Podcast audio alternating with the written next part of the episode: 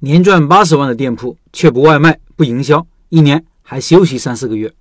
继续记录我实地考察包子店的想法。有一点让我印象深刻的是，他们家包子的综合毛利可以达到百分之七十，这是超出我预期的。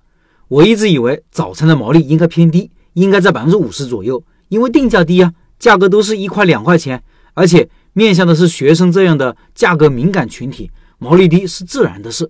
这确实是刷新了我的认知。下面是他们家的菜单和产品定价，各位可以看看。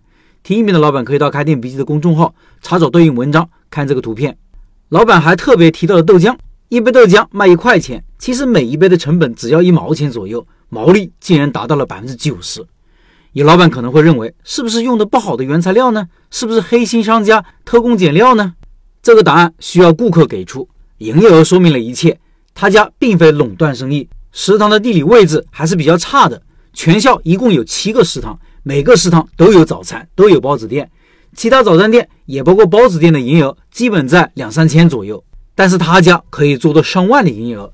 洪老板说，全校早餐营业额大约两万左右，他家一个档口占了百分之五十。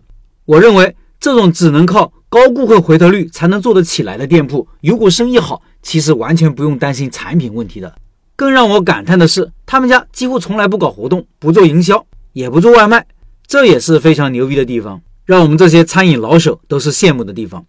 我常说，现在做餐饮几乎离不开宣传，离不开线上，离不开外卖，做不好就像一个人瘸了一条腿。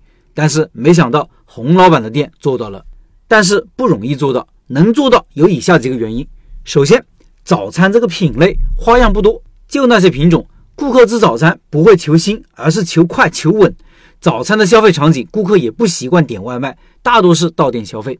其次，要在一个相对封闭的环境内，这样顾客群体比较稳定，不用你怎么宣传，大家会主动问哪里有比较好的早餐，口碑很快传播开来。最后，需要有很强的产品竞争力，这是必要条件。你不强，学生就跑到别的食堂去了，更不可能绕道而来，你还要排队。强竞争力包括两个方面，一个是味道好，比别人家好，而且耐吃。二是品质稳定，不是一天一个样。开包子店，你可以开社区附近，可以开学校，也可以开写字楼附近，还可以开在交通枢纽的地方。虽然不同的店各有各的好，但是凭着不用做宣传，不用做外卖，也可以把营业额做得那么高，就很有吸引力了。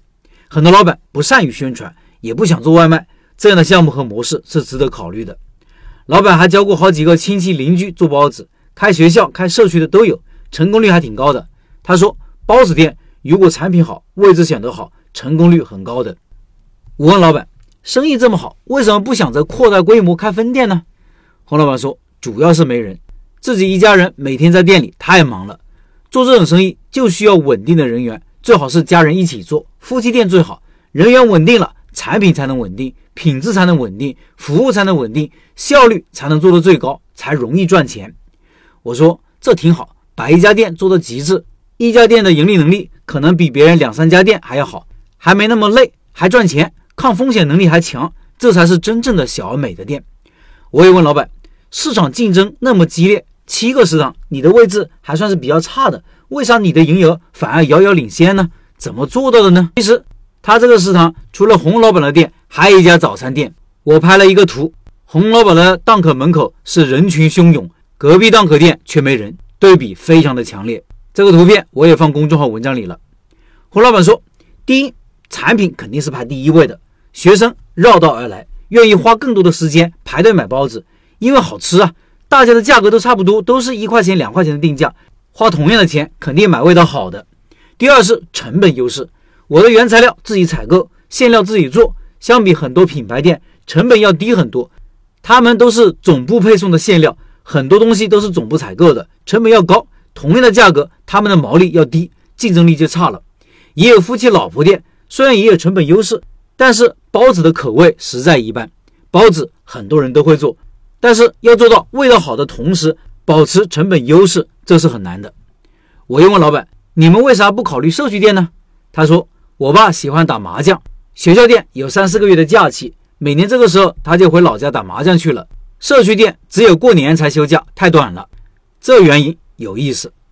最后我问老板，一年净利润大概多少？他说一年八十个左右。我挺羡慕的，一年休息三四个月还能赚八十个，有几家店有这个水平？昨天的文章下面还有人留言提醒说，我给大家泼个冷水，做这行基本就没有社交了，想入行的要做好心理准备，赚钱肯定是能赚钱的。我这里有几家包子店老板都是开奔驰、宝马。这位老板可能不知道，还有大学里的包子店，不仅赚钱，社交时间还多着呢。另外，洪老板也是开着奔驰哦。最后，对包子感兴趣的老板，扫码入群和洪老板直接交流，音频简介里有二维码。